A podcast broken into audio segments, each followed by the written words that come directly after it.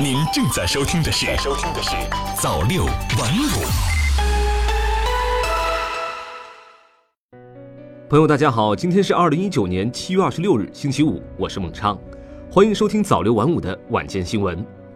今天我们一起来关注一下贵州六盘水市山体滑坡的最新情况。截至今天下午十三点，已经搜救出三十三人，其中十一人生还，二十二人死亡。目前搜救仍在紧张的进行当中。我们首先来回顾一下山体滑坡发生时的情况。据多位村民提供的视频画面显示，七月二十三日二十一时二十分许，贵州六盘水市水城县机场镇平地村岔沟组一处山体出现大面积滑坡，露出红色土壤。据媒体报道，滑坡体量大约两百多万方。一位村民告诉《新京报》记者，他就居住在滑坡位置下方，事发时像地震一样，滑坡发生过程大约持续了一分钟，山坡上的房屋被掩埋。他称，感觉一座大山全部塌了下来。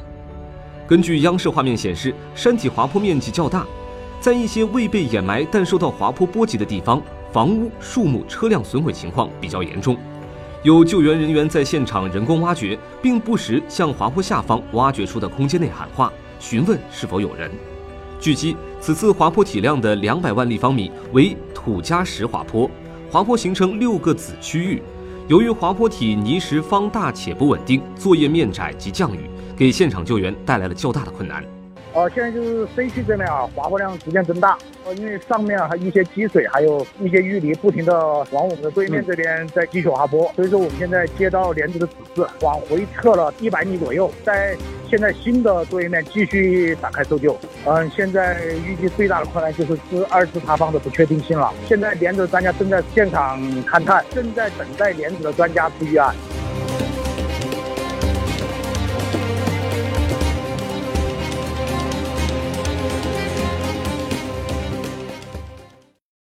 灾害发生后，国家财政部应急管理部向贵州下拨三千万元，用于抢险救灾。应急管理部与自然资源部组成联合工作组，赶赴现场指导帮助救援处置。贵州省委省政府主要领导也亲自赶赴现场指导救灾工作。现场应急救援指挥部全面整合省市救援力量，开展救援。截至中新网记者发稿时，现场投入大型挖掘机及装载机二十余台，大型运输车辆十余台，各类抢险救援车辆一百余辆，搭建帐篷一百余顶，食品药品等救援物资已全部到位。那么，导致此次山体滑坡的原因是什么呢？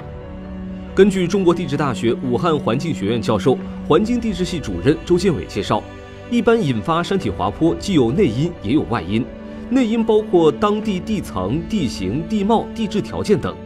外因方面，人为因素是最主要的外因，如修建公路、水库时开挖山体，以及造房、挖矿等。此外，还存在降雨等天气诱因。贵州、云南等西南地区山高谷深，属于易滑坡地区，且西南地区降雨大，是造成山体滑坡很大的诱发因素。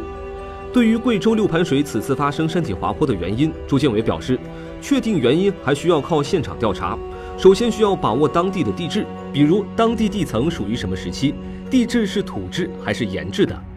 朱建伟认为，从图片和官方初步估算的事故现场大约两百多万方、落差约五百米的滑坡体量来看，此次滑坡应当属于高速远程滑坡，是贵州等西南地区比较常见的一种滑坡类型。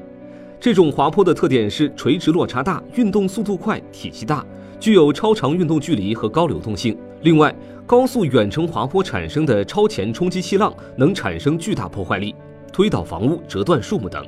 也正因此，高速远程滑坡具有更大的破坏力和威胁范围，威胁区域可以扩展到远在滑坡形成区域外，在危险来临的时候，人很难逃走。山体滑坡能否提前预警呢？朱建伟表示，山体滑坡等地质灾害是可以预警的，但无法预测。山体滑坡前一定会出现一些相关征兆，比如坡体滑动前，一些地方会出现裂缝渗水出来。如果能够监测到相关迹象，应该组织当地居民及时疏散转移。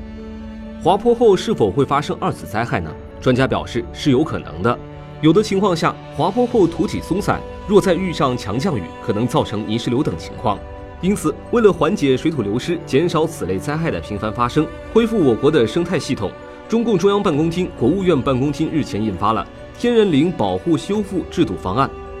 方案对全国天然林保护修复提出了四项重大举措：一是完善天然林管护制度，在对全国所有天然林实行保护的基础上，确定天然林保护重点区域，实行分区施策等；二是建立天然林用途管制制度，提出全面停止天然林商业性采伐等措施；三是健全天然林修复制度，鼓励在废弃矿山、荒山荒地上逐步恢复天然植被。四是落实天然林保护修复监管制度，对破坏天然林、损害社会公共利益的行为，可依法提起民事、公益诉讼。同时，应急管理部党组书记黄明要求，要按照中央领导同志批示精神，全力搜救失联人员、救治伤员，尽快核清失联人数，最大限度减少人员伤亡。要强化地质气象监测，防止次生灾害发生，确保救援人员安全。各地要举一反三，深入开展山洪、滑坡、泥石流等灾害防御工作。好了，以上就是今天的早六晚五，我是孟畅，我们明天再见。早六晚五，新华媒体创意工厂诚意出品。